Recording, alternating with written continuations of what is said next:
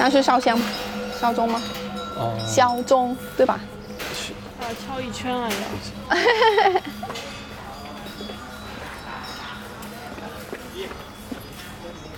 一个问题，曼谷这个城市的名字就很长是吗？你能念得出来吗？能，是吧？念一个能。现在念吧。啊，我怕我念，念不太清楚。好像有超长的一段。嗯对对，叫什么？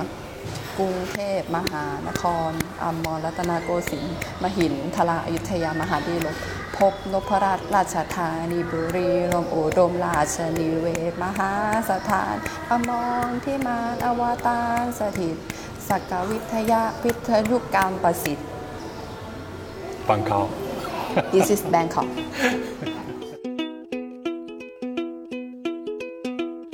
你好，欢迎收听《人文旅行声音游记壮游者》，我是杨我是贝贝，啊，曼谷。刚才您听到的那段声音呢，就是在泰国曼谷的拉康寺的钟声。哎，我们又回到了曼谷了。但是现在关于怎么去泰国，应该都不用做这个小贴士了。现在好像泰国对中国人免签，但好像直到明年的二月份。对我们来来回回还交了不少落地签证费呢。对，而且不光是这个落地签证费啊，因为这个签证费的原因呢，哎呀，这个泰国的海关呀一言难尽呀。估计大家也都看过了好多这种在网络上的各种传闻了，有的是真的。行，那我要介绍一下，呃，刚才那位拍手唱出曼谷巨长的名字的女士呢，叫做小雨。嗯，我还是先请小雨给大家打个招呼。你好，大家好，我叫小雨，下雨的雨，我是泰国人，然后我不是从小就会说中文，但是我上大学的时候才学中文的，所以我中文没那么好。啊，你的中文已经是我见过的泰国人里边最好的一个了。谢谢谢谢谢谢。然后我呢就在泰国读书到呃本科，本科就在泰国这边毕业的。然后我研究生的时候就上中国那边的大学，嗯呃广西大学那边读书，啊、毕业了我就回来泰国这边考导游证。从一二年到现在就当了导游，然后自己还设计了一个公司，自己的公小小的公司。嗯那小雨呢，可以说是今天这期节目的思路来源，也是本期节目的场外嘉宾。为什么会说他是这个咱们这期节目的思路来源呢？一会儿再聊。我先问一下贝贝啊，你这是第几次来泰国？然后对泰国的印象是什么呢？哦，其实有点数不清，第三次还是第四次，就有一种来泰国好像还是个比较容易，然后，只不仅是那个我们人就是过来容易，而且是一个很容易让你下定决心过来的一个地方。下定决心过来 是因为它便宜吗？对，一个便宜，还有一个就是觉得哎那边待着怎么待着你都好玩好吃，嗯所以特别容易过来。嗯，你都去过哪些地方呢？啊、曼谷啊，清迈啊，然后之前还去过苏梅啊，其实就是比较俗的这几个地方。嗯啊，那基本上跟我差不离。我这算是第二次来到泰国，然后我第一次来的时候呢，就选择了呃普吉岛，然后在曼谷也待了几天，然后在清迈也待了几天，所以呢，就是典型的泰国式的旅行方式，就是去海岛度假，然后曼谷购物，然后去清迈的小城。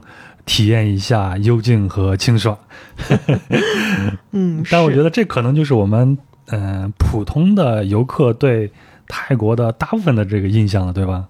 嗯，当然我知道泰国可能不止这些，但是呢，我也又找不到什么线索，所以这次去泰国之前呢，我对在泰国做什么样的节目还是很忐忑不安的，因为。哎，真的就是对中国的游客来说，特别是出境游的游客来说，泰国应该属于是一个烂俗的一个目的地了，就是太熟悉了，不知道该分享些什么。多亏呢，我有一个老朋友于天佑老师，以前也是咱们节目的一期的嘉宾，然后他向我介绍了小雨，说小雨是个泰国人，然后他的中文讲得好极了，哎，我就联系了小雨。那小雨呢，恰好也在曼谷，然后我们就约着见一面。那小雨就说要带我们去啊、昭披耶河的对面，也就是我们中国人所说的湄南河的对岸去看一看，说那儿呢是曼谷开始的地方。嗯，然后呢，我就查了一下资料，才看到昭披耶河是将曼谷分为东西两部分。那我们作为游客，我们大部分人去的景点，包括我们去的暹罗的商圈呀、嗯什么的，包括四面佛呀，都是在这条河的东边。而昭披耶河的西岸呢，就是小雨带我们去的那个地方呢，以前是吞武里王国的建都之处。顺着这条线索呢，我们再往北，也就是往呃曼谷的北边走，到大城，啊、也就是这个阿育陀耶王国。那再往北呢，到素可泰，就是泰国的第一个王国素可泰王国。那也就是说呢，从素可泰到大城，就往南走啊，从素可泰到大城，嗯，再到昭披耶河的西岸的吞武里，哎，那再过了河到昭披耶河的东岸，也就是我们现在最常去的曼谷。那不光是泰国成为现在泰国的一个完整的链路，也见证了泰人向昭披耶河流域的扩散，以及佛教成为重要国教的一个发展过程。哎，那我就想，我们从曼谷出发，一路北上，啊，一路溯源，是一个很好的选择。于是呢，我就跟你商定了这样一条路线，也就是我们一路往北边走，也就有了这样的一期节目。对，我们就放弃了所有的海岛。对，泰国的海岛这次一个没去。对，所以下次去我们可以往南边走了，看看泰国的南部是什么样子。可能除了这些海岛度假以外，也会有其他的一些新的发现。好的，那现在为了我们接下来的讲述更有条理一些，也更呃容易理解一些哈，我们还是觉得有必要先介绍一下泰国的一个基本情况。哎，对，呃，基本情况的一，首先呢，我们先看它的地理情况。泰国呢，在中南半岛，也就是印度支那半岛的中部，然后南边呢是暹罗湾和马来西亚，东边呢是老挝和柬埔寨，西边是缅甸和安达曼海。然后从这个地理位置上来看呢，现在的泰国在历史上肯定是没少跟周边的国家磕磕碰碰的。对，然后就是打打仗啊什么的，主要有缅甸。然后我印象里，我们在那个呃柬埔寨吴哥窟的时候，对，听他们讲述这个吴哥王朝的历史，里面有不少跟泰国人打仗的历史。是，就是吴哥王朝强盛的时候呢，就会占领一部分现在泰国的地界。对，那泰国的这些王朝，它强盛的时候会反过来再占它的一些地界。去。行，那咱们再简单的了解一下历史啊。然后按照维基百科的介绍呢，至少从旧石器时代的早期至中期，也就是距今大约五十万年前至一百万年前，那现在的泰国境内就有人类居住了。那泰国的古代文明很发达，在大约五千年前，泰国北部的班青已经进入了青铜器时代。那接下来呢，有一批属于东亚壮动语系的人，自十一世纪起，就从今天的中国的西南部，也就是广东、广西那边，就一直往南边走。那为了躲避中原王朝的势力呢，就先是进入了越南的红河流域。这个大家在听这个的时候，一定要准备一份地图啊，看看这个地图就非常的明晰。然后呢，在这里就受到早已定居的越南京族先民的排挤，然后他们就向西，也就是往地图的左边走，进入了中南半岛的中西部地区，然后沿着左江流域、红河流域，还有辽国，辽国也就是现在的老挝高原，啊，最后呢进入到泰国中部平原等一条长线，就形成了所谓的壮泰走廊。那在经过漫长岁月的发展之后呢，这些率先南迁的壮人先民，事实上他们就已经是泰人了啊。嗯，然后呢，就就逐渐征服了当地的孟族和其他大大小小的原始森林部落，啊，在相当于中国宋朝的时候，首次建立起了属于泰人的统一政权，也就是苏可泰王国。然后呢，就是阿育陀耶王国，也就是大成王国。那大成王国在十五世纪末，也就是在我国的明朝，就进入到了他们的繁盛时期。然后在一七六五年，缅甸人就攻进来了啊，也就是他们的强敌，然后差点就灭国。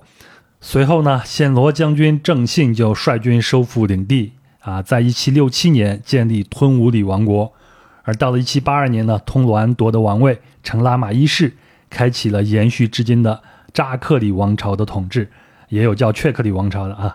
那现在泰国国王是拉玛十世，虽然泰国是从一九三二年改为君主立宪制的，但王室还是保存了下来。啊，那也就是从一七八二年开始呢，拉玛一世将首都从昭披耶河西岸的吞武里迁至昭披耶河的东岸，啊，在此就造宫殿呀、修修城墙呀，包括我们现在看到这个大皇宫和卧佛寺，还兴建了最早的九条街道，那这就是最早的曼谷。那最早呢叫做拉达纳格辛。那之前我们听小雨念出的曼谷的全称呢是拉玛四世修改的，据说是吉尼斯世界纪录。这拉玛四世后面我们还会再聊一下哈。全世界最长的地名，长达一百六十七个拉丁字母，但是老百姓不会这样叫，太长了啊。至于为什么叫做 Bangkok，也就是现在英文里边称称它为 Bangkok。我们先来听一听小雨是怎么说的。英文就是 Bangkok，为什么 Bangkok？其实要叫กรุงเทพ对吧？因为กรุงเทพ是我们首都。那为什么叫 Bangkok？因为老首都这边就是有很多那个橄榄树。 OK，哦对，然后这个区域就叫 Bangkok น้就是那时候还有这个橄榄树，但是没有那么多。然后旁边就叫 Bangkok ใหญ่，Bangkok ใหญ่就是 我们的那个正黄庙的那一个区域。嗯但是，呃，外国人叫不出来 Bang，嗯，Bangkok，嗯，呃，叫不出来 Bangkok。Bangkok, Bangkok, Bangkok, Bangkok, Bangkok, Bangkok, Bangkok，就变成 Bangkok 了。哎，那就是因为、呃、曼谷之前长了很多的这个 橄榄树，所以叫它 Bangkok，好像最早是叫曼靠还是这样？哎对。但至于为什么叫曼谷啊，有一种说法是因为曼谷的潮州人太多了嘛，就根据这个音译成了曼谷。但是潮州话怎么发音我也不知道啊，有潮州的朋友可以说一下。所以曼谷这个名字也真的是厉害，从它的正式全称到它的英文到它的中文，没有一个是挨得上的。对，但是我觉得这个音译还是比较可信的啊。后头我们会再聊到这个华人的事情。行，那咱们就开始啊。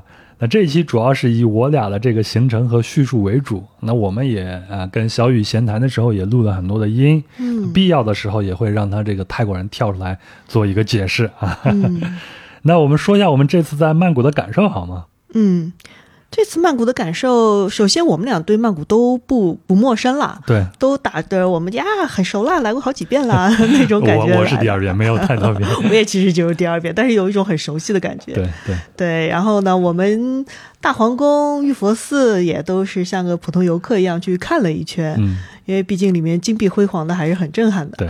对，去看了一下，然后其实我们俩最怎么说，不能说震撼吧，就觉得心里有点空落落的感觉的那个地方就是考山路了。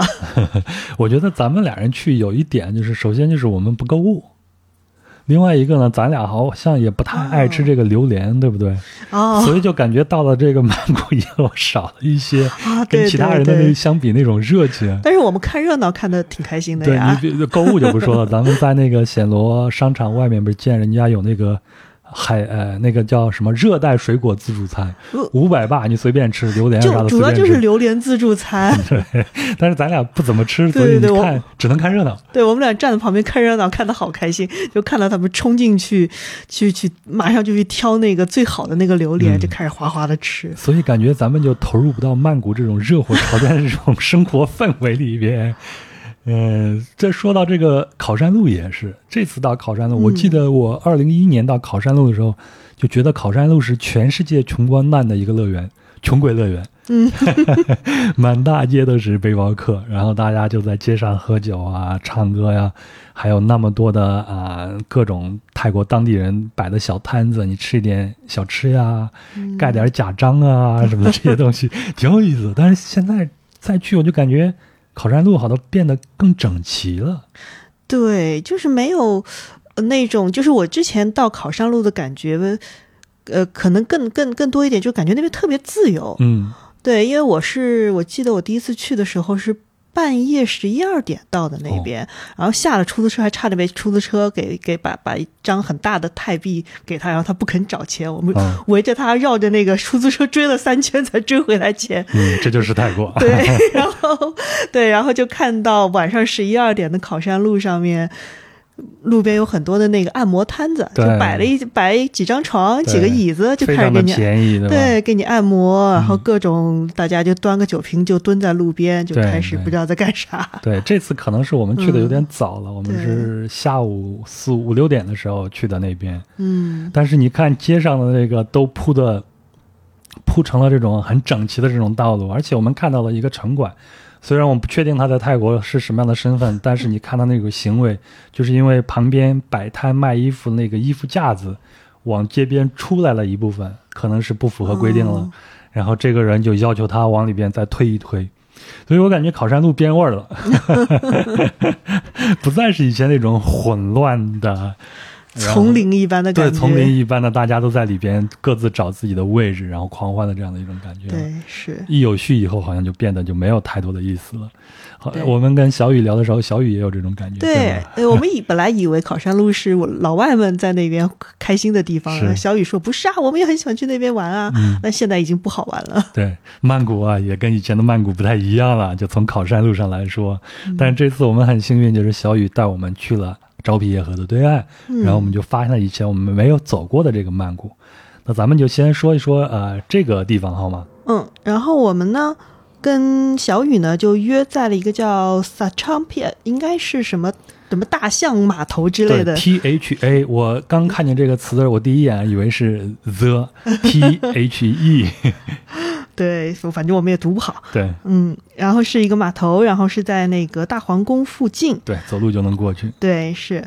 然后我们在那个码头那边呢，就是跟他一起去坐了一个摆渡船，然后嗯摆渡到那个昭披耶河的对面。呃，那我觉得还是先介绍一下这个昭披耶河啊。昭披耶河它是发源于太北的山地啊、然后呢，呃，叫做昭披耶的这个河段呢，它其实是从平河、南河以及永河的交汇处纳空沙旺，也就是北榄坡这儿才开始的啊。这个地方咱们去看了，对吧？嗯，然后呢，向南流约四十公里左右，到猜纳附近就分分为两支，西支呢叫做他真河，东支呢就叫做昭披耶河。那昭披耶河穿过曼谷直到暹罗湾，是东南亚最大的河流之一，全长呢是一千三百五十二公里。呃，那它呢是从啊、呃滨河河源起算，一直到这个出海口的啊。那昭披耶河下游平原面积是非常广阔的，达到了五万平方公里，土地肥沃。那多数地区呢非常适合种植嗯稻米，所以被誉为啊泰国的这个粮仓。嗯那这里已经发展成泰国人口最密集、经济最发达的地区，所以呢，我们把昭披耶河称之为泰国的母亲河，一点都不为过。那那咱们就是坐船要渡过这个昭披耶河，很、嗯很快的，也没有太宽。对，一个小摆渡船，嗯然后就到了对面，而且上了码头，马上就能看到那个寺庙的那个大的一个雕塑，嗯还有他，然后他就指着旁边说：“这就是他的女校。对 是他的学校，但是这个学校是只有女孩子才可以上。嗯”是然后小雨的小学啊、初中啊、高中啊都是在这儿上的。是，然后这个学校呢，啊，后来跟我们说，这个是属于拉康寺的、嗯这个寺庙。拉康寺呢是呃在大臣府的时候就已经建成了，对，是吞乌里王国那个郑信嗯国王也有叫征兆的啊。啊。啊，对，郑兆或者郑信嗯国王修复并指定它为皇家寺庙。在拉玛一世的统治期间呢，然后在寺庙大院里面发现了一个呃特别怎么说，发声就特别好听的一个对，钟，敲起？来听起来很好听的钟，哦，然后呢，国王就把它给移到了玉佛寺，嗯什么好东西都往玉佛寺里边拿。是，嗯然后还送回了五个五口新钟作为交换。嗯人家心想，我很我可不要我就五口新的，我要那口旧的。嗯，对。然后寺庙里面还有一个藏经阁，嗯，然后里面有很多很漂亮的那个雕塑和壁画。对然后我们在那边的时候也看到很多附近的老百姓过来拜啊什对么的。，小雨就会说嘛，好像是到周四的时候，老百姓们都会来。平常每天的下午的时候，寺庙里边的僧人在做这种诵经的时候，这老百姓也会过来，所以他们也会来，就当成一个冥想了这样子。嗯，然后包括呃，前头提到那个藏经阁，咱们进去也看了嘛。嗯那小雨的本科是在艺术大学呃毕业的嘛，他的艺术大学就在那个大皇宫的对面那一块儿，所以他在当学生的时候，小雨说就会过来来做一些临摹呀，或者是呃修复啊什么这样的一些工作，算是义工了。哎，那个小雨还说他们每天上课之前还要去念这个经文的，我们来听一下他念经文的这一段录音哈。我觉得他们都是修改了，因为之前还有很多东西的，现在什么都没有了。OK，没关系，我们可以坐坐，嗯，在这边做，然后拜一拜。这个做的话有什么样规矩吗？就是脚不能冲着对对对对对对对。就这么做，你可以吗？慢点，慢点。对对对对对。OK，然后我们去拜三次。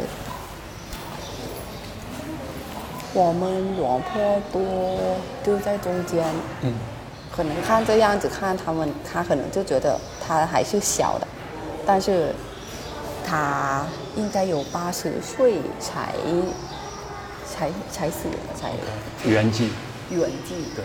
然后如果拜他的话，我们会有那个要念的嘛，他的念经，他的那个念的是最长的。嗯，然后我们就我的学生就在这边，就天天都要练。练的时候有差不多五个五分钟，五分钟是很长的。是啊。对啊，背很久吗？要背很久，但是那时候我们就像那个 rap，很快的，他们可能是南无大萨，但是我们就南无大萨巴哈瓦多阿拉哈多萨玛萨菩提萨，就是这样 rap 的，很快很快的，所以他们念可能就是有十分钟，我们就念有有三分钟到五分钟就 OK。这听着真的就像是一段 rap 一样。对他其实背那个曼谷的那个名称的时候也是这样，一定要用唱的方法，这样才能背得下来。对，就像我们小时候读书一定要摇头晃脑，然后把它弄得很有节奏一点，这样你才能形成一个肌肉记忆吧，才能把它给唱下来。对啊，就像乘法口诀一样。是，哎，那我们在拉康寺啊，基本上就是这样子。那咱们从拉康寺出来以后呢，就去了这个王朗市场，就很近了。就出来以后往右边一走，就到了这个王朗市场。嗯，然后这个市场我觉得其实就像是一个菜场，就附近的居民在这边买菜，然后但除了菜之外，还有一些什么小商品啊什么的，在这个市场上都有。对，然后我们就一直走啊逛啊。呃，到了一个地方，我们大概，呃，到了另外一个码头的附近，我们找了个地方坐下来吃了一个中饭。码头吗？啊，对对对，要吃了个中饭。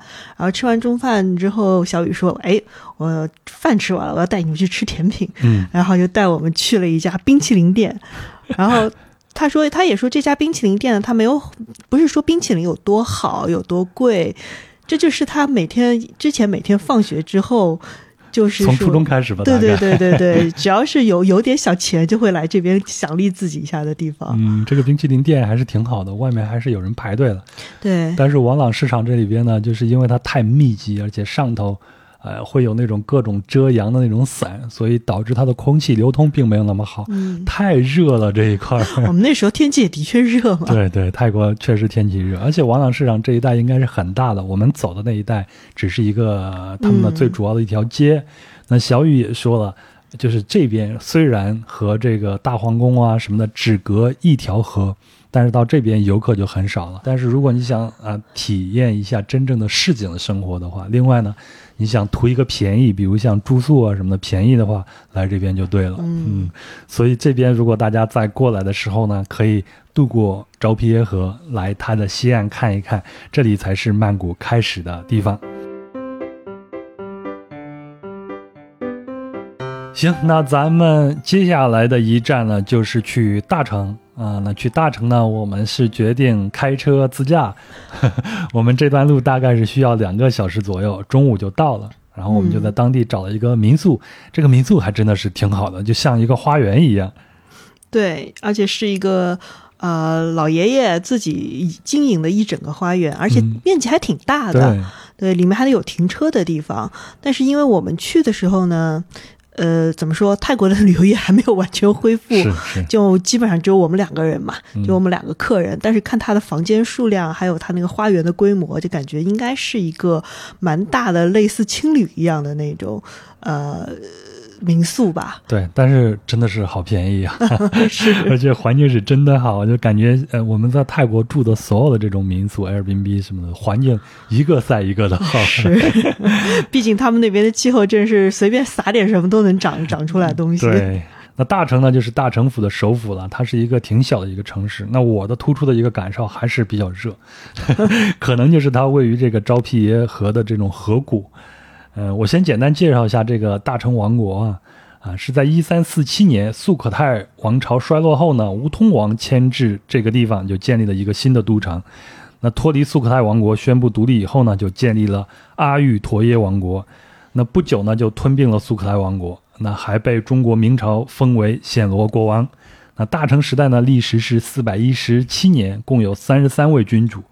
那据估计呢，一六零零年左右，阿育陀耶一共有人口是三十万。到了一七零零年，也就是这一百年间，人口也许就达到了一百万，在当时可能是世界上最大的都市之一了。但是到了一七六七年，缅甸军队就攻陷了大城，啊，然后大城王国就灭亡了。那阿育陀耶的特征呢，就是普朗，普朗呃，我们就可以把它理解成那种舍利塔，还有巨大的这种寺院。嗯那我还看了一下泰国旅游局的这个介绍啊，它上面是写佛教精髓在此达到巅峰，并深植于泰国文化中。人们说素可泰是泰国第一个首都，也是泰国历史古迹的发祥地，而大城呢，则像一个手艺精湛的雕刻家。那当地的寺庙、皇宫以及佛像的雕刻，无不表现出庄严典雅的作品。这可能也是我们来大城的最主要的一个目的，就是去看一看大城的遗址。对，这个大城的这个遗址公园，也就是阿育陀耶古城嗯，遗址公园，它呢也收费，好像收的也不多，五十八左右吧。对，好像还是因为是外国人收的更高一点，本地人好像都不收钱。对，所以我就觉得本本地人好像就是随便进的。对，对，我记得在那个卧佛旁边还看到本地人在打羽毛球。对，反正他们的收费也不高，但是呃，它其实呃，总的来说还是一片呃废墟吧，嗯因为已经没有一个完整的房屋的那个样子了，对，都是一些残垣断壁，然后还有一些佛像。啊、如果去过吴哥窟的话，你就想象一下，没有那么多的丛林，也没有大的那么大的一个规模，就是一个非常乞丐版的这种吴哥窟，残垣断壁就这样子。对，但是它也很好看，嗯，它的一些佛像啊什么的也是非常好看的。然后呢，在这个整个，它应该是整个历史公园是散布在整个大城城这个城市的不那个各个角落里对面，所以说整个历史公园是由十多个寺庙，还有呃，按他们的说法是多达三百六十五处的历史遗迹可以去看。对，但是想全看完，可能还真的是要不少好好多天，推荐是两三天左右嘛。就一个个去找呗。对，大部分人可能是用不了那么长时间的。对对对，主要就是去那个马哈泰寺去看一下就好了，毕竟其实都长得很像。对，然后那个马哈泰寺呢，是被认为是建于十四世纪的，啊，是大城府时期那个宗教活动的一个中心。那它的设计呢，是遵循了高棉王国的寺庙设计，所以说我们刚才提到的那个吴哥窟嘛，对。应该是差不多同时期是吧？对，就是他说那个 prong 啊，嗯，我不知道这个发音对不对，也就是他这种舍利塔，就看起来就和那个呃吴哥窟那个塔那种建筑的形式是有点啊像的。它就是由四个较小的塔围绕，形成一个梅花形的这样的一个、呃结构。嗯，对，马哈泰寺的中心就是一个梅花状的塔，然后周围是一些庭院啊、画廊啊，然后什么的。然后当那个之前是因为缅甸人来袭击大臣的时候，砍掉了很多佛像的头，嗯，所以说有那就大部分那个佛像就没有头了，但是呢比较好看也也有，没有手的，对吧？到处摆的都是，对 到处都是摆的这种，要么是缺个头啊，要么是缺个手啊这样的佛像在这这呃这个寺庙的旁边。对，但是这些佛的头像呢，并没有滚到很远的地方，而是那个滚到了旁边的那个大树的树根里面，然后大树用树根把这个佛头给抱起来了，，嗯这只是有这一个嘛，对特别的奇特，所以它就，特别好看。啊对它几乎就成为了一个马哈泰寺的这样的一个标志性的一个角落了。嗯。然后我们还另外去看了一个卧佛寺。其实要说它是卧佛寺，呃，也我觉得有点勉强啦，因为我们其实到那边就看到一尊巨大的卧佛，嗯，其实寺庙已经基本上看不见了。对，所以我们去也不用买票，车直接停在旁边就走过去了。嗯，旁边村子里边的小孩子还在里边打羽毛球啊什么的。对 对对，嗯，但是那尊大佛确实是还是挺挺壮观的。是。嗯，说它是高有八米，然后宽四十二米。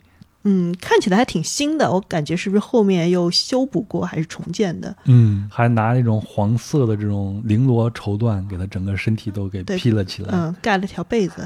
嗯，那不是被子啊，那可能就是袈裟呀什么的。可能之前啊，包括我在内，都会对泰国有一个印象啊，比如说我们都会认为泰国是一个佛教国家，嗯对吧？哎，也有很多人就会说，泰国人之所以善良平和，可能就是因为他们是一个佛教国家的一个这个原因。呃，关于他是不是这个佛教国家呀，这次我还去求证了一下。小雨也说了，在泰国的宪法上其实并没有这样的一个规定。嗯，呃，而且呢，泰国的宪法是保障所有泰国公民的这个宗教自由的。但是呢，维基百科上说这个国王一定要是一个佛教徒，而且呢，资料显示，就是有百分之九十五的泰国人，近百分之九十五的泰国人都是信奉这个佛教的。嗯还有一个呢，就是我之前也是一个错误的认知，就是曼谷著名的这个四面佛，嗯，你看叫它四面佛，所以我之前一直认为它是一个佛教的某一个神灵而已。对，我们还去拜了呢。对，但是我们这一点其实是我们到了这个清迈以后碰见了丁一，因为因为丁一是一个佛教徒嘛，嗯他就说，其实我们在曼谷见到这个四面佛，它其实是梵天，它其实是婆罗门教的这个梵天。什么是婆罗门教呢？婆罗门教是发源于印度恒河流域的原始信仰，又被称为吠陀教，或者呢是早期奴教。但是英国人呢就把它叫做婆罗门教。那早期奴教嘛，就说明现在的印度教就是脱胎于这个婆罗门教的啊。所以这俩你其实你可以混成，就叫它印度教也可以。那梵天呢，就是和毗湿奴还有湿婆并称印度教的三相神。哎，所以你会觉得为啥一个百分之九十五都是一个佛教徒的这样一个国家，而梵天啊、一个来自于印度教的这个神会如此的香火旺盛？这是我很感兴趣的一点。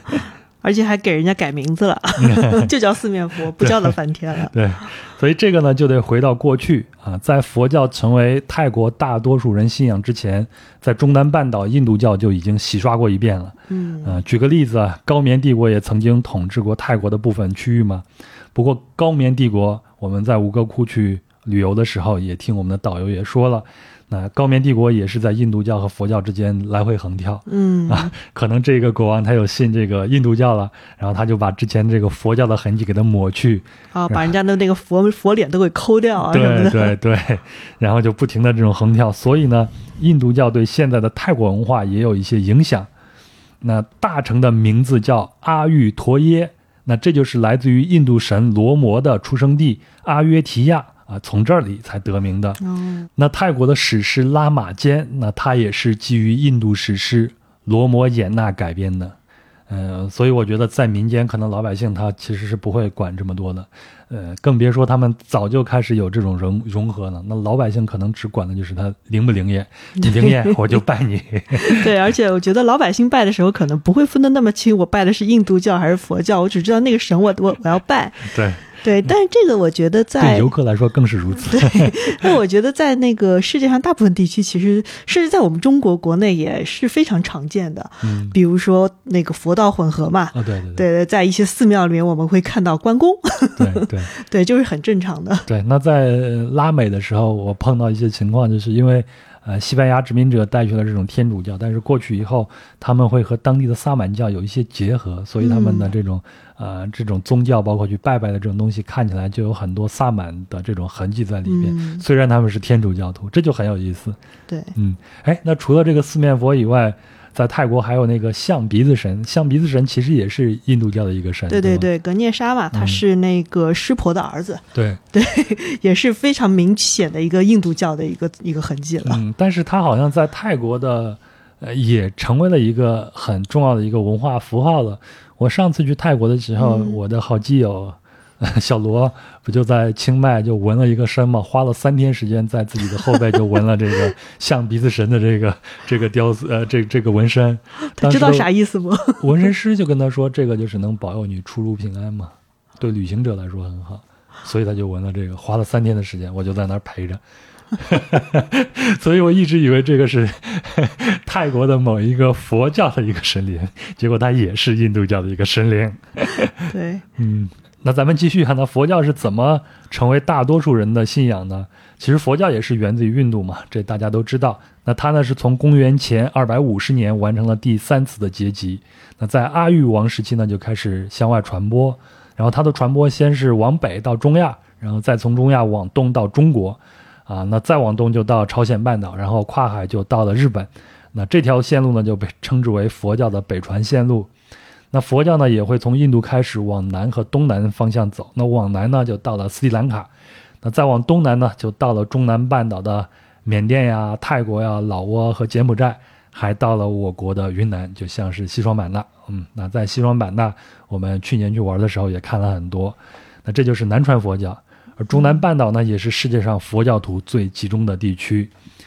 那到了十三世纪上半叶呢，泰国就建立了历史上第一个统一的王国，就素可泰王国，也就是我们下站要去的素可泰。那在泰国出土的栏杆亨碑文中记载呢，泰国最早的佛事活动可能就出现于素可泰时期。那素可泰王朝的第三代国王栏杆亨大帝呢，就从斯里兰卡请了很多的佛教的大师，就过来传教，然后就确定为泰国国教。那泰国建国前后的统治者呢，都大力提倡佛教，就逐渐成为泰国最重要的这个宗教信仰了。啊，然后呢，我们也是去找了一些数据哈，嗯，因为念建了太多的资料，呃，建了太多的寺庙了。对这个数据大家听一听哈，嗯。而且还是一个二零一七年的一个调查结果，嗯。是泰国一共有七十七个府，一共有四万一千一百四十二座佛教寺庙，嗯仅在曼谷就有四百五十六座。然后呢，泰国的寺庙呢可以分成两种，一种是呃皇家寺庙，是皇家捐资建造的那种，嗯然后属于皇家的下属寺庙。然后一共有三个等级，像我们区的拉康寺就是二级寺庙，对，皇家二级寺庙，皇家二全称是皇家二级寺庙。皇家二级寺庙，嗯然后一级、一级、三级都有嘛。然后另一种呢，就是民众寺庙，那就是啊、有钱人跟公众一起捐资建造呃建造而成，嗯社会集资建庙，就这个意思。对，就是乡绅们。对。然后呢，我们在泰国的大街上，包括在曼谷的大街上，我们会经常看到这个僧侣，对吗？嗯，其实这个泰国的僧侣也是分两类，一类呢就是长期乃至终生出家的这个僧侣，另一类呢就是短期出家的这个僧侣。那这个规定呢，就是从十四世纪就开始了，然后就当时的国王就规定男子必须在一生中出家一次，就成为泰国人的这个传统了，流传至今。在我们的西双版纳那边也是这样子的风俗啊，也是这样子的。所以我去西双版纳旅行的时候，我一一年去的时候，到村里一看，经常看见小和尚，很小的和尚骑一个摩托车 就扬长而去，估计就是回了一趟家。还有一个很有意思一点就是，泰国的这种佛教或者说是南传佛教，它其实是不允许有私产的。啊，它不像是我们北方的这种佛教，包括以前像少林寺啊，他们都是有私私产，对吗？它可以有拥有自己的房产，拥有自己的这种土地，你自己嗯自给还还自足，种地是吧对，你可以租给别人种。那藏传佛教更是如此了。嗯呃，所以呢，这种南传佛教这些寺庙，它必须得得靠供养了。嗯，这也就是我们在我们在泰国倒是没有看到，但是最著名的就是在老挝的琅勃拉邦，一大早上起来，有很多的这种信众在街上拿着这种米饭来供养那些寺庙里边的僧人。嗯嗯，可能在曼谷我们是没有起得太早，起得早的话，到寺庙周寺庙周边，也许你也能看得到。嗯。然后我们在那个泰国的大街小巷还看到一种小小房子，嗯，然后我们查资料应该是叫叫 Spirit House 是吧？对，可以叫精神屋或者可以叫灵屋。对，对，是好像是可以供奉一个小守呃地方土地神或者守护神的一，个主要是守护神。啊、是一个小神社。对，它也不是在呃嗯任何一个地方都有，它其实就是在某一个家庭或者是啊单位的旁边嗯某一个角落，一定会有一个这样的一个小小的灵屋。它的基本的结构就是下面可能是一根柱子，上面就撑起来一个看起来像一个小小房子，神龛或者小、嗯小房子一样东西，里边就摆着这种佛像，然后会有很多的贡品放在这个里边。我们看到，我印象里都是比较小一点，比如说什么七幺幺的门口啊，或者那些什么加油站的那个地方，都会在某个角落会有一个这么一个东西。对对，但这个灵屋的目的呢，就是为这个灵魂提供一个庇护所。如果这些灵魂不加以抑制的话呢，这些灵魂可能会给人们带来一些问题。所以里边拜的这些神，我也不知道是什么，但是贡品看起来都还是挺挺挺丰盛的。而且这个习俗也不仅只是在泰国有，对，我们在那个印度尼西亚、马来西亚，好像偶尔都能看到一些。对，包括像老挝呀、柬埔寨呀，嗯都有这这这样的一些形态出现。嗯嗯，所以这个灵屋或者说精神屋，可能是大家去泰国旅游的时候最常见的一种东西。记住，它叫做灵屋或者精神屋。另外一个就是你会看到这些灵屋或者精神屋的摆放的贡品里边有一个红色的芬达，草莓味儿的这个芬达。我我在网上还看了很多把他说的神乎其神，其实并没有那么那么那么呃邪乎啊。其实我们在七幺幺超市里边也能买到，而且你也可以喝。如果你喜欢这个味道的话，你也可以喝。真的很难喜欢这个味道，好像这种红色的芬达在我们这边好像几乎没有。嗯很少见，是吧？对，因为它真的不太好喝。好喝不好喝我倒不知道，嗯但是确实是很少见。可能红色的饮料是不是对就从食欲上来说就并没有那么吸引人啊？对，然后我们其实说实话，我在泰国也不太会在马路上 看到有人喝，就大部分时候还是常见于贡品里面了。对，那之所以要供奉它呢，就可能就是出于以前那种动物祭祀的这种习俗，因为它比较像血嘛。另外呢，就传说说这个神灵就比较喜欢吃甜食，所以就有了这个传统。那草莓味儿肯定是甜的，所以就供奉这个红色的芬达啊放到这儿。神灵的快乐水，但有一种说法就是，你千万别去拿这个神灵的快乐水来喝，说喝的不吉祥。我想也没有人去拿这个东西来喝，都供奉到那儿了。想喝你去七幺幺买一个不就好了吗？嗯，那除了供奉这个以外，你像这种大米啊、香蕉啊，还有椰子，还有甜点啊，都是比较常见的这种供奉的这种食品。呃，反正这个泰国呀，我们能见到这种关于宗教的这种符号，大概就是这么多。那至于说宗教是不是就是让泰国人更平和呀什么的，我我自己并不这样认为。最起码我觉得这也不是一个主要的一个原因啊。咱们到后面再、再去聊。那我们第二天这个离开大城以后呢，我们还往东边走了走，拐了个弯儿往东边走了走，去了一个叫做巴冲的地方。到这个巴冲呢，我们就是为了去考爱国家公园。那考爱国家公园呢，也是泰国第一个国家公园。呃，小李子那个电影沙滩里边跳瀑布的那场戏，那个瀑布叫做霍苏瓦瀑布，就是在这个国家公园里边。在这个国家公园里边，可以去看这个亚洲象呀，对，然后主要是野象，嗯，嗯，然后我们在那边非常幸运的看到一头公象，孤孤单单的在那个大草原上游荡，然后被一群游客围着看。然后你就跟旁边的那几个老哥们就在说：“哎呀，男人真可怜，一个就是即使是大象也是孤孤单单的一只。嗯，但是这个老哥比利时的老哥就说，但是他应该很快乐，老哥应该是离婚了。是嗯但是我们在这里边主要的行程其实是去丛林里边做一个徒步，看很多的小动物。对对对，主要是为了看那个犀鸟，嗯嗯，很漂亮的大犀鸟。”非常大的那个大嘴巴的那个，然后呢，呃，我们的那个向导也是个非常厉害的女孩子，嗯啊，非常厉害是属于，因为她可以把毒蜘蛛还有那个蝎子放在自己的手上反复的把玩，吓死我了。对，还有那个像，还是哎，还带我们看了一个会跳舞的白色的花儿，是吧？嗯，对，但是那个应该是一种动物吧，但看起来就像是一个植物一样。一种一种节肢昆虫，它只是长得像那种白色的花儿一样。对我当时查到名字，现在忘了，我可以把这个照片放在这个公众号里边，大家看一下。嗯，你好，我是壮游者的主播杨，现在呢是平地抠饼时间。壮游者呢是一档独立播客，非常希望能够得到您的资助来维持运营。那最推荐的方式呢是通过支付宝壮游者幺六 .com，也就是壮游者的拼音全拼加上幺六 .com 来进行赞助。其次呢，公众号壮游者每期都会随免费音频节目发送一篇文章。文章里呢会有相应的细节图片或者是相关资料，是对音频节目的补充。那您可以通过文章下方的喜欢作者对节目进行打赏。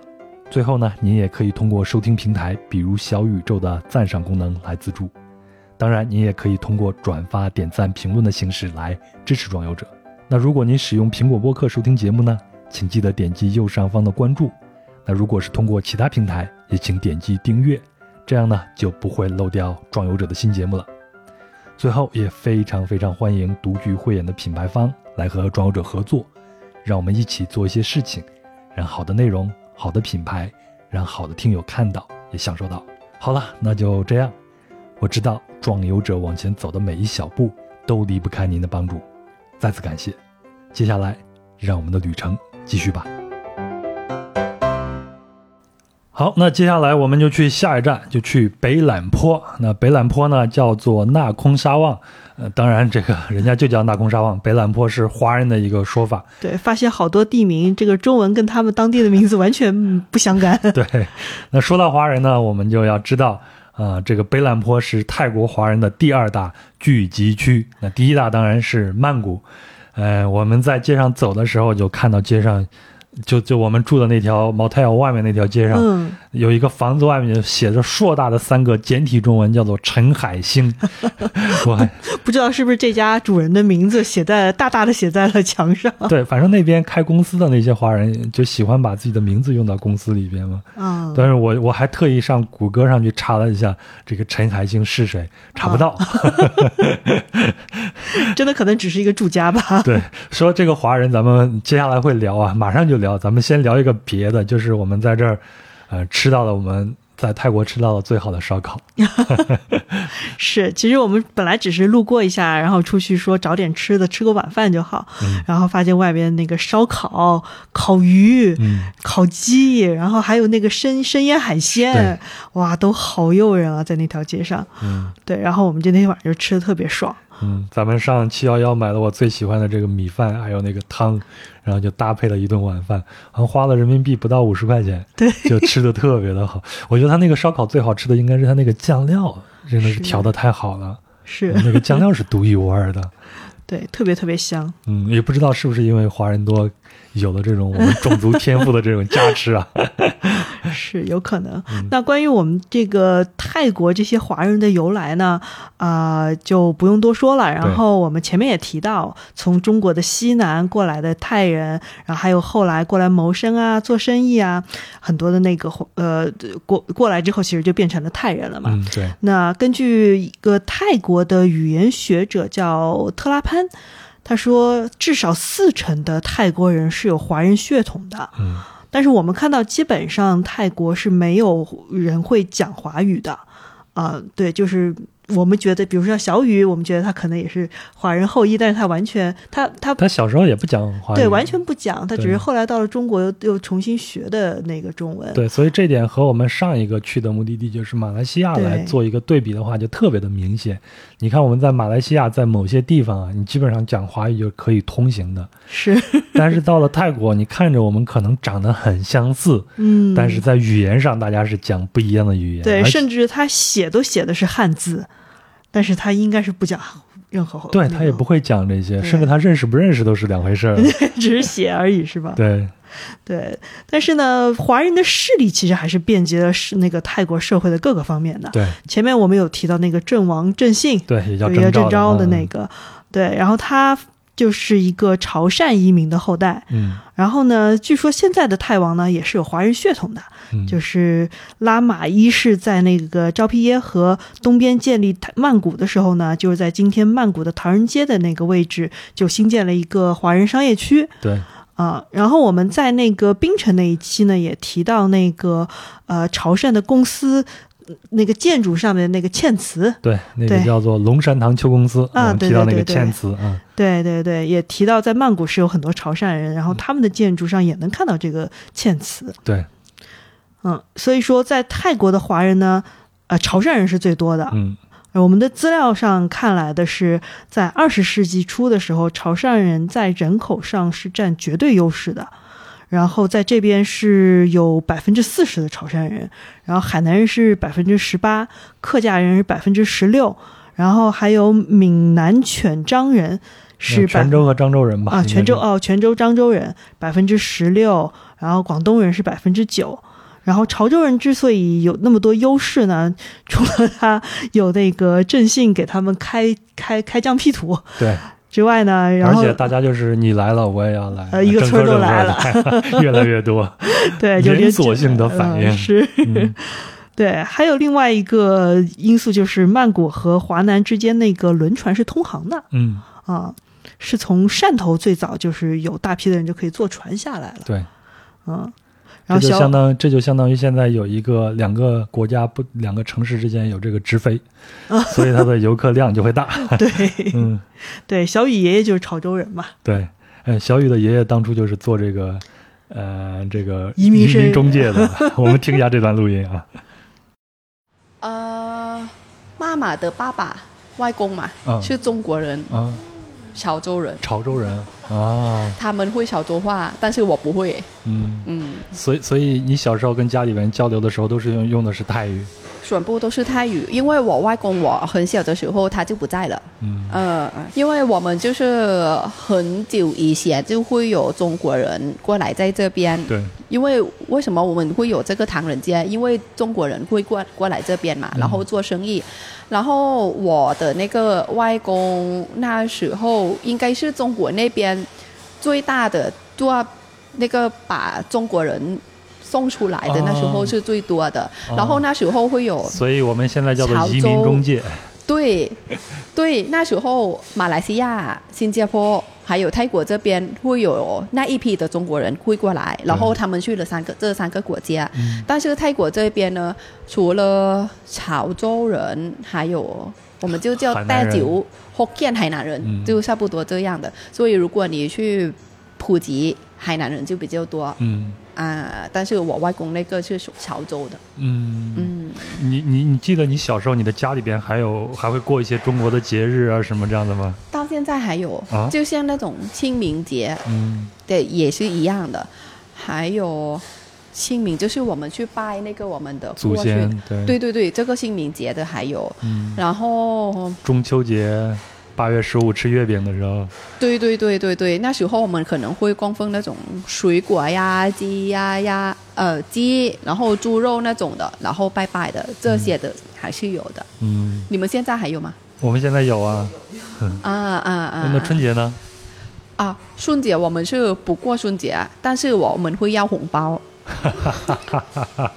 这就是春节的精髓，是吧？对对对对对，嗯嗯嗯嗯，这个是最好玩的。嗯，所以像小雨他们家族就保留了这个华人过年的时候最精髓的那一点，就是拿红包。呃，我在听得到的时候，听这个呃顾恒老师讲这个安德森的想象的共同体时，他说安德森的观点是先有了民族主义，才有了民族。然后他举例子举的就是印尼和泰国。然后他在提到泰国的时候，就说这个泰国的红衫军和黄衫军啊，这我相信大家都应该听过。那他是这么说的：他说这在这个明朝末年，清兵南下，然后江浙、湖南、湖北这些地方的抵抗力量，要么被杀，要么就投降。但是广东和福建有船也有海，你打不过就跑，所以就跳上船就跑了。那这就是中国人第一次向东南亚的大规模的这种移民。然后广东人啊、福建人啊、潮汕人啊、客家人啊。呃，还有后面的这个海南人，海南人好像是来的最晚的。我们在那个怡保的时候也说了嘛，他们到了以后没啥做生意了，只能做这个茶室这个生意。总之就是也跑了不少。到了那闹这个太平天国的时候，又跑了一大波。但是呢，在泰国的这些来自中国的不同族群的人们，并没有产生融合，大家大家还是各过各的，而且保持着很强的独立性。那客家人的后裔呢，就在泰国的北部务农，那是红衫军的基本盘。福建人的后裔呢，是在南部做小生意，这是黄衫军的基本盘。然后你说这么多华人来到泰国，会不会有啊？咱们都是来自中国，咱们都是中国人这个概念啊，其实是没有啊。顾恒老师是这样说，他说下南洋的中国人还保持着自由语言、宗教和亲属关系产生的这个族群认同，这个也很符合我们对这个南方人这个宗族观念的这个认知啊。嗯，我觉得会不会还有一点就是，呃，毕竟就是客家人啊、广东人、福建人，他们的语言是不同的，所以他们真的不觉得是来自一个地方的人。事实上，这个现代国家的这个概念进入到我们的这个脑子里边也没有多少年，对对吧？呃，呃咱们继续说啊，那现在的泰国闹红衫军和黄衫军，它原因就在于啊，曼谷和南部都支持黄衫军，那因为黄山军的领袖阿皮什是福建人后裔，那北部和东北部呢都都支持红山军，因为红山军的领袖他信是客家人后裔。那泰国国王呢？泰国国王是有潮汕血统的，所以潮汕人在泰国一直有很大的势力。前头那个二十世纪初那个数据也说明了，他们占比就非常大。另外啊，你都当上国王了，再说自己是潮汕人，这就不合适了。所以呢，啊，按顾恒老师说，也就是在安德森的这个想象的共同体里边也说，在泰国的潮汕人后裔就特别热衷于标榜自己是本地人，也就是所谓的泰人。嗯但是呢，这就很符合我在泰国的感受啊，特别是与之前的马来西亚相比，我前头也说，我们碰到那些马来西亚的华人就会讲华语，嗯有原乡的情节，但是在泰国呢，一个都没有，对吧？包括包括小雨，他的身份认同其实还是泰国人。对，嗯，你看着我们其实长得都差不多啊，但其实原乡跟他们似乎就已经没有什么关系了。所以我感兴趣的就是，包括、呃、前头也有朋友问我们，就是为什么泰国的这个去中国化为什么做的这么好？嗯、我去了两次泰国，我觉得我们需要从一道著名的泰国食物来说起，也就是我们俩人都比较喜欢吃那，个帕泰，巴泰，其实就是我们说的那个炒河粉，对吧？嗯呃，我看了一下这个资料，说这个炒米粉的这种啊、烹饪方式，它从大成王国的时候就被中国商人带进来了。我们上一站是在大太呃在大城嘛嗯在大城的旁边还有这种荷兰村啊、日本村啊、嗯这样的小村子，说明在那个时代，这个地方已经是一个商贸的中心了。那个时候也有很多的中国商人过来做生意，嗯，国际化大都市，对，就是这个意思。所以在那个时候就被中国商人给带过来了。那在一九二九年到一九三二年世界经济危机爆发之前呢，泰国的整体的这个呃社会还是比较平稳的，也没有被真正殖民过。这个咱们在后面再会讲啊。嗯而在二十世纪初呢，一些华人就成为了一个放贷人，这个也很容易理解，因为你手里边有钱了嘛，就有人向你借钱，你就会成为一个放贷人，那从而呢就成为很多泰族农民的这个债主，那就一些农民就无力偿还这个高利贷，就会陷入这个贫困，呃然后就会酿成这种暴力的这种要债事件，跟我们现在的某些情景也是相像的啊。此资外呢本，资本的雏形，对对，就这个意思。此外呢，还有一些官商的这种贿赂啊，还有我们秘密结社呀，还有这种暴力冲突啊，这些问题都会让华人和泰人之间这个矛盾就会越来越严重了。那到了这个经济危机爆发以后呢，这个泰国就深受其害，然后生产力萎缩，国库也支撑不住了。这个时候，国王就开始下令对军队啊裁员呀、减薪呀，这就导致了年轻军官们的不满和试图改变的这个决心。然后就是我前头提到的，泰国就变成了一个君主立宪制国家。这是一九四二年六月二十四号，当时军人就发生了一起呃军事政变，就把国王的权力放到了这个宪法的这种限制之下。然后呢，有一批受西方教育的这个新人就登上了政治舞台。但是在这个时候，民族主义就开始登场了。其实这个民族主义在全世界的兴起，包括民族国家这个诞生，也没有太长时间。呃，到了一九三零年代这个末期啊，呃，当时的这个泰国的总理，他也是一个民族主义者，就举办了一场面食的比赛，呃，最后获胜的就是这种炒米粉，也就是我们现在看到这种形式，就加上豆芽呀、碎花生啊，还有鸡蛋，也就是今天我们说的这个巴泰。那这位总理呢，他的父亲其实也是从广东移民到啊泰国的，那应应该是好多代以前了。然后怪不得有美食的基因在那里。然后呢，他自己在一战的时候到法国学习了炮兵技术，一步步的在军队就升官，啊，终于领导了一九三二年的这个军事政变，推动了啊君主立宪制的这个进程。然后呢，他还是一个墨索里尼的追随者，然然后他发 他还推动了一个泰国的，我自己叫他泰国的文化大革命，呃，或者说是新文化运动啊。比如在公共场合向国旗敬礼，那这个情况在我二零一一年的时候去泰国的时候也有。下午我在清迈市场上正逛呢，突然就国歌升起，国歌就国国歌响起，然后大家就突然起来，然后开始肃穆的这个敬礼，包括去看电影的前头都是这样子。这从那个时候就开始了。然后呢，就推动使用泰语而不是方言，包括就是不要让不让这个中国人讲华语，然后还鼓励民众穿这种西方的服饰，使用叉子和勺子吃饭而不是用手，同时也实行了反华政策，以减少中国商品在市场上的这个这个比例。嗯这个原因前头我也我也说了，就包括泰王也是如此。我都当上皇当上这个国王了，我就不再说自己是这个潮汕人了，我就是泰人。他就极力强调自己这样的一个身份，也希望他的民众有这样的一个身份认同，大家都是一个泰人。那总理举办这个大赛啊，他可不光是为了选出食神，他背后的政治意义呢，就是去中国化，就是消弱削弱中国的这个影响，所以他就故意远离中国的这个小麦制造成的这个面条，所以他们就选择了泰国东部靠近柬埔寨和越南地方出产这个米粉，做成了他们现在这个 rice noodle，然后并把它冠以这个泰的这个名字。你想想，一个食物用一个民族或者一个国家的这个名字来命名，嗯所以呢，到了这个时候，吃这个巴泰就成为了一种爱国行为。嗯，所以这个泰国炒米粉就是巴泰，也借此成为了泰国的一道国民美食。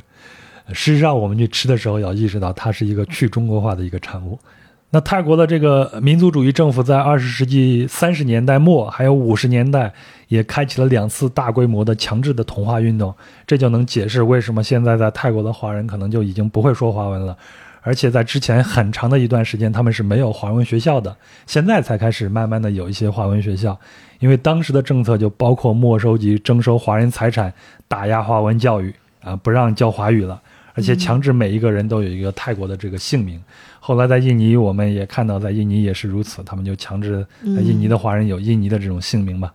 啊，再加上前头说的下南洋的中国人还保持着由语言、宗教和亲属关系产生的这个族群认同，这就导致二代、三代或者四代这些华人，他们在身份认同上都认为自己是泰国人了。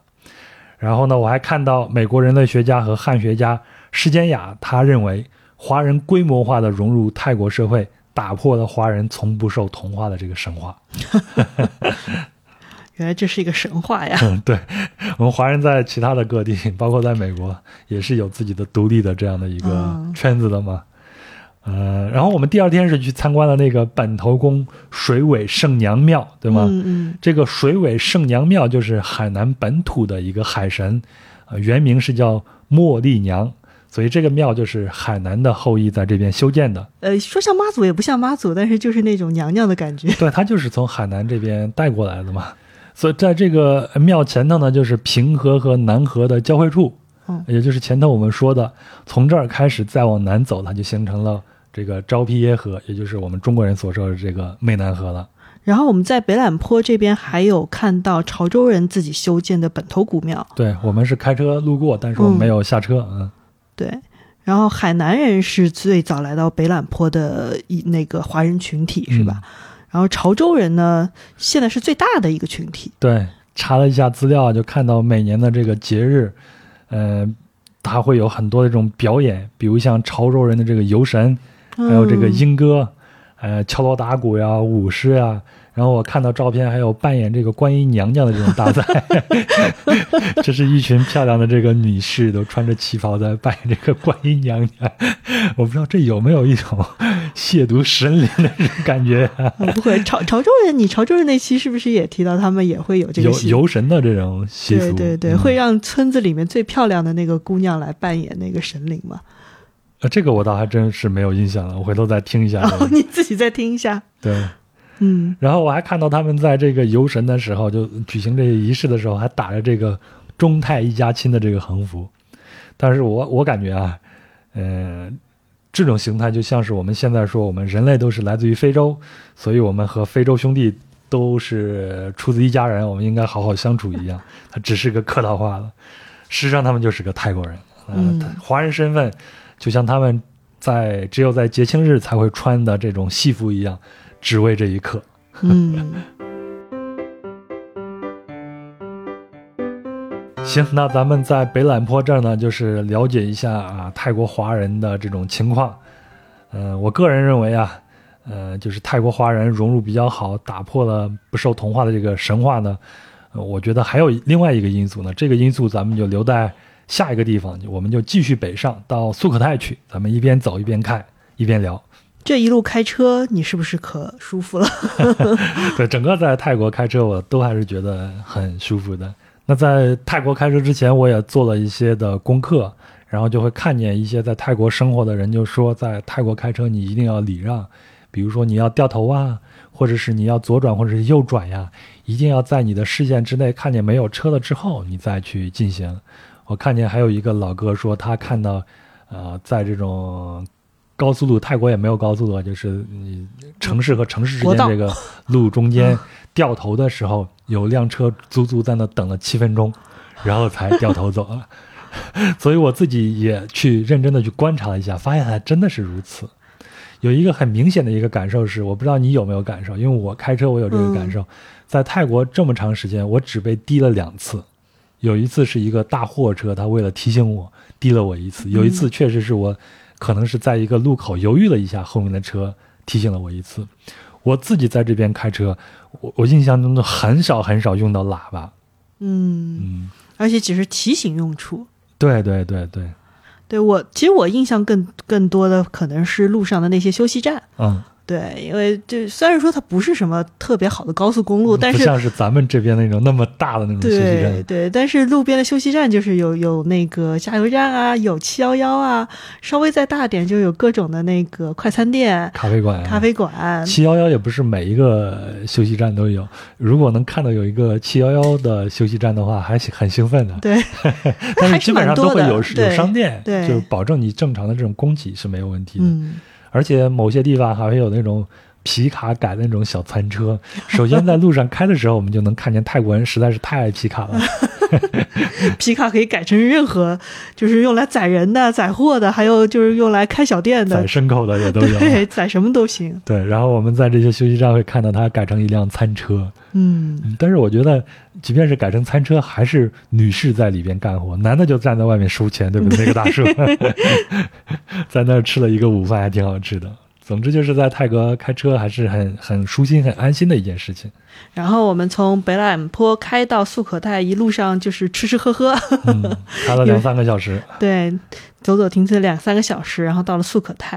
然后到了素可泰，我进了我们旅店，我真的是有点惊讶，嗯，因为我们订的特别便宜，好像我我记得一晚上才人民币一百三十来来块钱，一百，三十几。嗯，一个晚上的那个旅旅店，居然是一个那种花园式的 酒店的花园式酒店的那种感觉，有泳池，嗯，然后是每个客房都是属于在一个小房子里面的呃一部分，就是一个小房子里面大概就四间客房，好像只有四间，对四间客房，啊，又是花园又是泳池的还有按摩房啊，还有按摩你还可以预约按摩，哇，服务也很好，早上的早餐也很丰富。对。但是我们来这儿，除了喜这个是意外之喜啊，我们来这儿主要还是想去这个苏卡泰的历史公园看一看。啊，对，那这个素可泰给我的印象实在是太好了，嗯。因为历史公园，首先它那个历史公园里面的那个遗迹也也是很好看的，因为它毕竟是那个素可泰王国的一个都城的所在地，嗯。所以说它现在整个城里面也是有超过一百座寺庙嘛，嗯，然后有超过一千多尊的佛像，啊、素可泰王国也是泰国的第一个王国，所以说在这里产生了泰文，是吧？对，然后呢，也奠定了佛教在泰国的一个地位，都是从这里开始的。嗯，所以可以说它是塑造了后来的这样的一个泰国。对。嗯但是呢，我当我们现在想到素可泰的时候，更多的是想到了那个夜市。啊，就是那样一个画面。我现在想到泰国，我可能脑子里边第一个蹦出来的不是曼谷，也不是清迈，就是那一晚上我们去参加呃去那个夜市去吃东西的时候的那种感觉。当时我们去的时候还不是晚上，其实是傍晚的时候。对，嗯而且它的这个夜市跟其他地方的夜市都不一样。首先，我们开车过去的时候，我们就觉得，哎，好棒啊！就是我们在到那到了那个遗遗址门公园门口的时候，就有一个专门的人在这里指挥交通，告诉你去哪里停车。对，我们如果你过路的话，他还会替你拦一拦。对我们心想，那这个停车肯定得收费吧？嗯结果不收费，还把我们指引去啊！你们往那就就指了一下，就是意思那边走就可以去那个夜市了。他们好像也是那一阵子正好有节日啊什么的，所以说在遗址公园里面特别辟出来一片地方让大家办这个集市。嗯，对，但是比较好的是。这个集市上面有，当然也有卖那个用的东西啊，吃穿用的都都有，但是后面后半部分就吃的比较多。对我们好像也不注意其他东西，只注意吃的这些东西了。但是这个吃的，就是跟别的地方的夜市可能本身东西没有太多的区别，对，但最让我们炒米粉、八泰，对还有蛋还有那个、烤烤肉肠，烤肉肠对咱们吃了烤肉肠，吃了炸鱼，还有那个果汁啊。对，嗯这些都不出奇。嗯最好的是在他们这个汤那个摊贩的后边，然后后面是他们的一条护城河和护城河大湖还是一个？应该是旧王城的一条护城河。嗯，然后那个对面就是一尊大佛像嘛。对对对，里面就是他们的王城了嘛，嗯曾经的曾经的王城。然后在这他们摊贩和这个呃护城河当中的草地上面，他们铺上了一些非常干净的席子，嗯，然后在席子上面呢放了几个藤藤编的那种大藤编的，椅子啊，或者小桌子，没有椅子，我们是对席地而坐，对对对但就是一个小桌子，藤对编的。对，然后你就是在那边买的东西，你就可以拿到小席子上面，然后你席地而坐，所人家人家占一个小桌子就可以吃了。对，所以这个东西你也不需要预约，如果别人有嗯走了，你能排上，你就过去坐。然后大家都都非常的平等，无论你是游客还是当地人，都可以在这儿去坐下来去吃饭。对，但而且你在那里也会看到所有的人也非常自觉，你上席子会脱鞋，对吧？嗯，然后你走的时候肯定会把东西都拿走，对，垃圾肯定会拿走，所以说前面一拨人走了，你马上就可以坐上去。嗯。然后呢，旁边还有一个年轻的小伙子在弹那个古琴啊，还是什么，还是一个敲奏的这个乐器。不知道弹的是什么，嗯，但是还挺好玩的。对，我们可以听一段，我还录了这个音。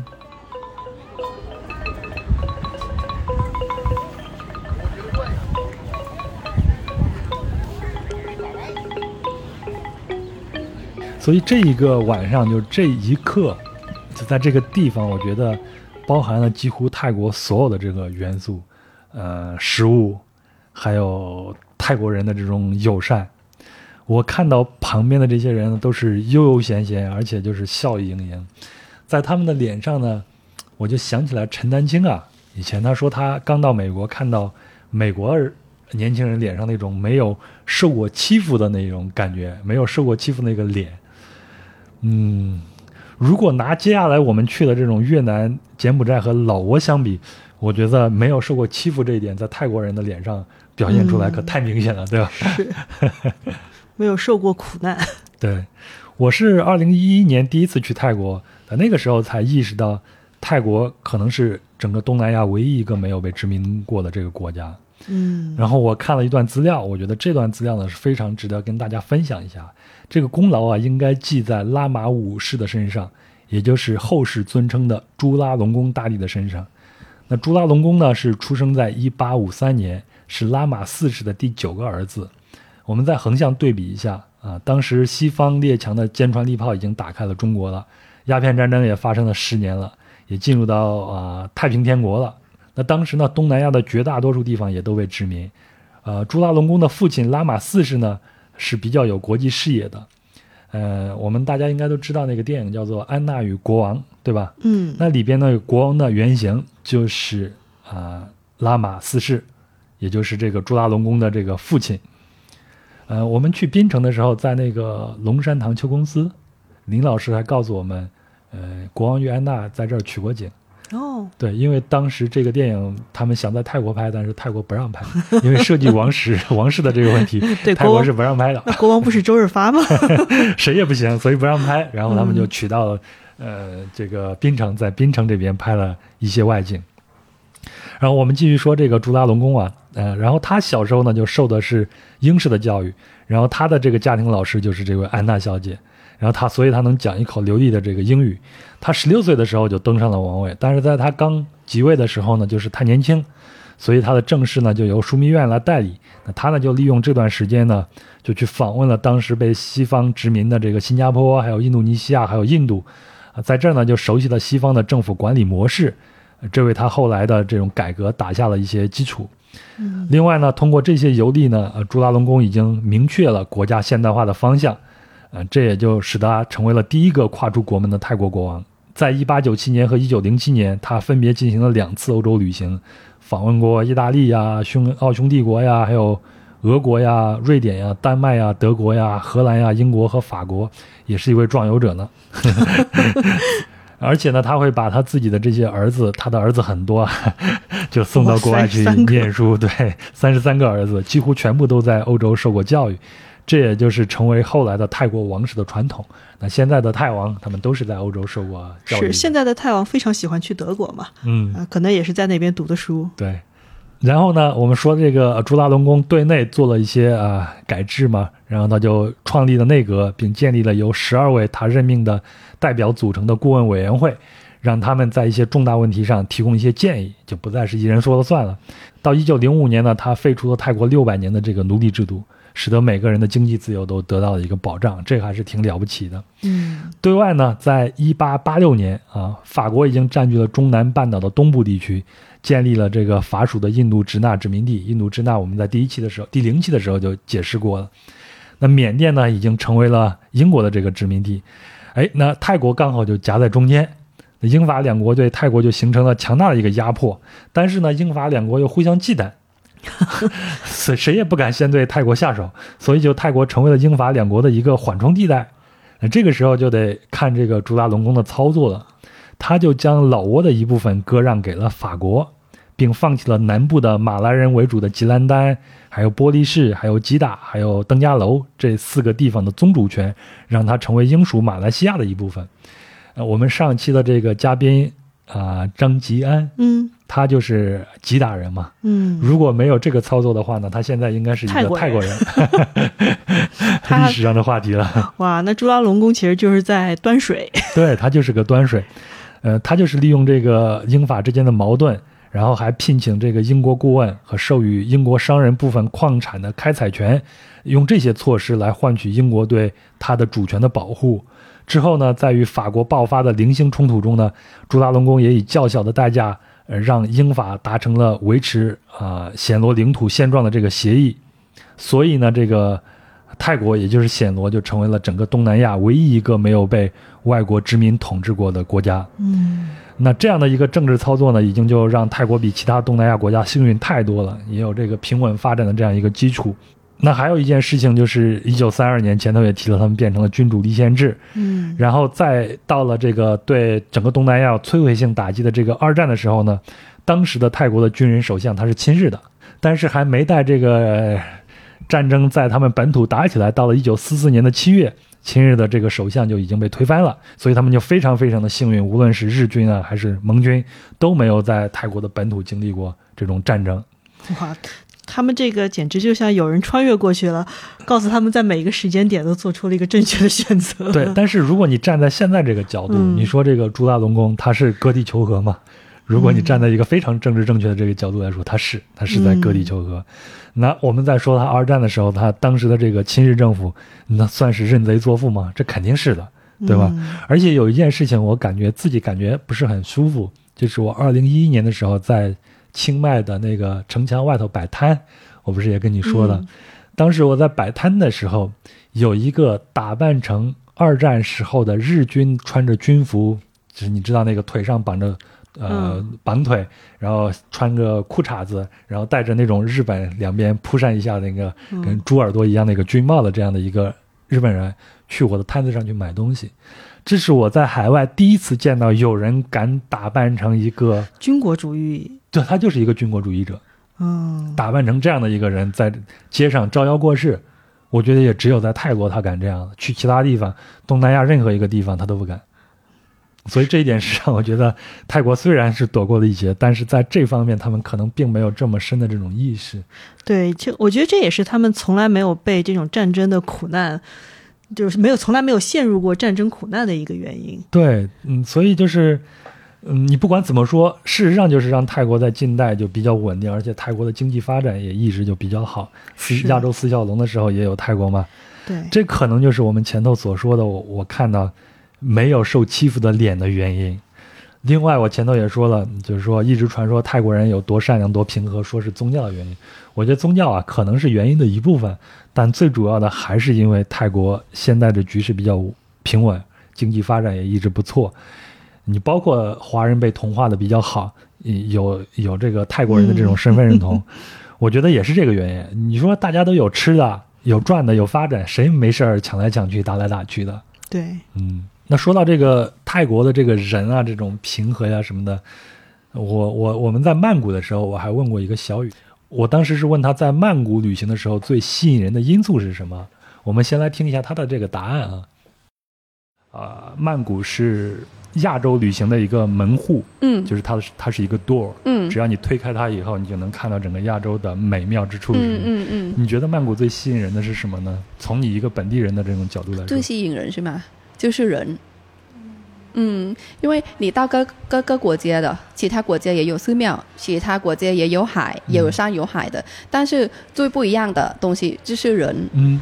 对吧？人的风格，各个国家的不一样，，OK，所以我我相信你们为什么这一次还要过来，因为你可能就是这样的朋友，这样的泰国人，嗯对吧？可能就一来了就觉得，哎，萨瓦迪卡，你好，甜甜的，对吧？就觉得很温柔的，不管你做什么、o k 卡，考坤卡，谢谢卡，哦对吧？来到这边，如果你你遇到了什么问题，然后要求那个做泰国人来帮忙，虽然他不会中文，他不会英文，但是他是很愿意、很热情的帮你的嗯帮助你。嗯对，我觉得这个是最大的。而且、啊，如果、啊、你成了一个泰国人的朋友了，不管有什么东西，我们会推荐你最好的东西的。餐厅是最好吃的，嗯饮料是最好最好喝的，东西是最好玩的，我们会把那个最好的东西推给你。嗯，但是这个是要老百姓的啊。哎，你看小雨说的就是 他的因素就是泰国人啊、曼谷人很平和，说话都很缓和，萨瓦迪卡。啊，都好软啊，卡，所以我觉得把这个呃放到整个泰国也是如此的。我也看到一些啊、在泰国生活的华人，生活了很久的这个华人，他们是新移民啊，其实就是中国人。他们说，虽然泰国人并没有大家所说的那样平和、那么善良，但是大部分人泰国人还是如此。我记得我们还不停的问小雨说：“那你跟人吵过架吗？”他他想想了好久没有，然后我们又逼问：“ 从来没有提高声音过吗？”又想了很久，没有，真的没有。好像吵不起来是吧？对他们按他那种语态啊，是吵不起来的。对，就是这个语，就泰国泰语这本身的这个语调啊什么的，可能就是吵不起来的。对，所以我们在泰国旅行的时候，嗯，除了这些景色，除了食物，食物我觉得应该是第一位的啊。嗯，印象最深的还真的就是泰国的这些人。嗯嗯，无论是我们在服务业里边碰见这些人，还是我们在各个民宿里边碰到的这些人，嗯都给我们留下特别深的这种印象。是真的，每个民宿老板我们都觉得可以讲一讲。对他们都好有故事啊，感觉这些老老头子们。对，尤其是那几个英文很好的老头子。嗯，巴中的那个老头给我印象也特别的深。对，然后我们在清迈的时候住的那家也是一家人的那个，呃，怎么说，老头老太俩人的英文都还不错的那种，对对很厉害。呃我们在第零期的时候说这个清迈恋曲嘛，嗯以至于很多的听友以为我们要专门讲一期这个清迈恋曲的故事。我们下一期也会回到清迈，我们会也许我们会稍微的聊一聊我们在这一家印象特别深的这个清迈的这个一家人，稍微的聊一聊。实际上我们也并没有太多的故事要去聊他们，都是一种感觉了。对，也没有去刺探别人的隐私了。对，然后我们在清迈，呃，包括在泰国的其他地方旅行的时候，受到了很多的这种帮助。虽然大家有的时候语言不通啊，包括我去做这种按摩的时候，我的腰受伤，去做按摩的时候，那些医生啊什么的都给了我很多的帮助，包括去药店去买药，对吗？他们会反复的跟我确认你有什么样的这种问题，嗯，然后跟我告诉我这个药的用量是什么，你能感觉到他们的这种善良，以及呃或者说在这方面是他们的专业度。但是你也能感受到他们是真心的，是在嗯在关心你的，并不是只想赚你一个钱而已。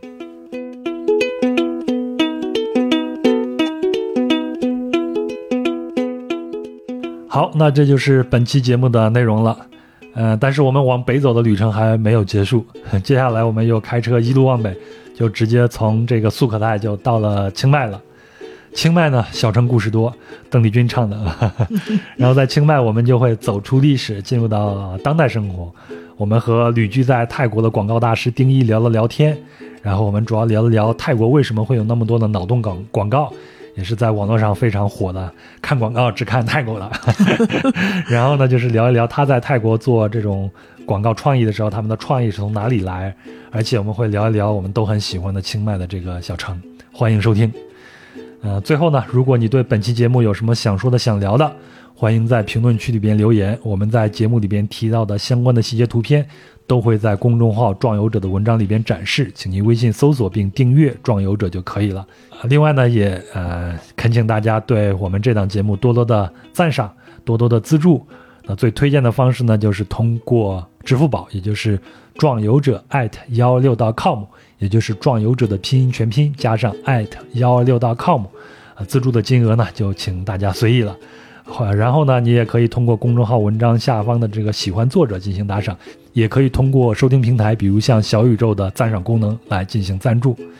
呃，还有呢，如果你要加入壮游者的听友群呢，请添加微信“壮游者二零一八”，也就是壮游者的拼音全拼加上二零一八。最后呢，也提醒您，如果使用苹果播客来收听节目，请一定要点右上角的关注；如果是其他平台呢，也要点订阅，这样呢就不会漏掉壮游者的更新了。也非常希望您能够转发壮游者给身边的同样喜欢旅行的朋友，点赞、评论和转发也是对壮游者的支持，非常感谢。好，那咱们这期就到这儿，祝你新的一周开开心心，一切顺利。咱们下期再见，拜拜。拜拜。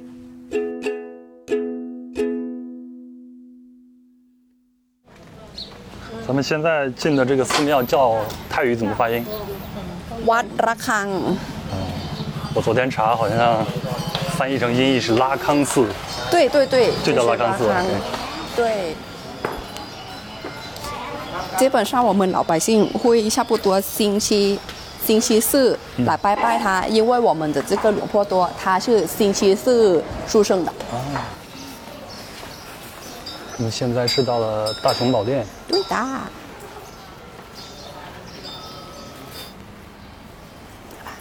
吧，坐吧。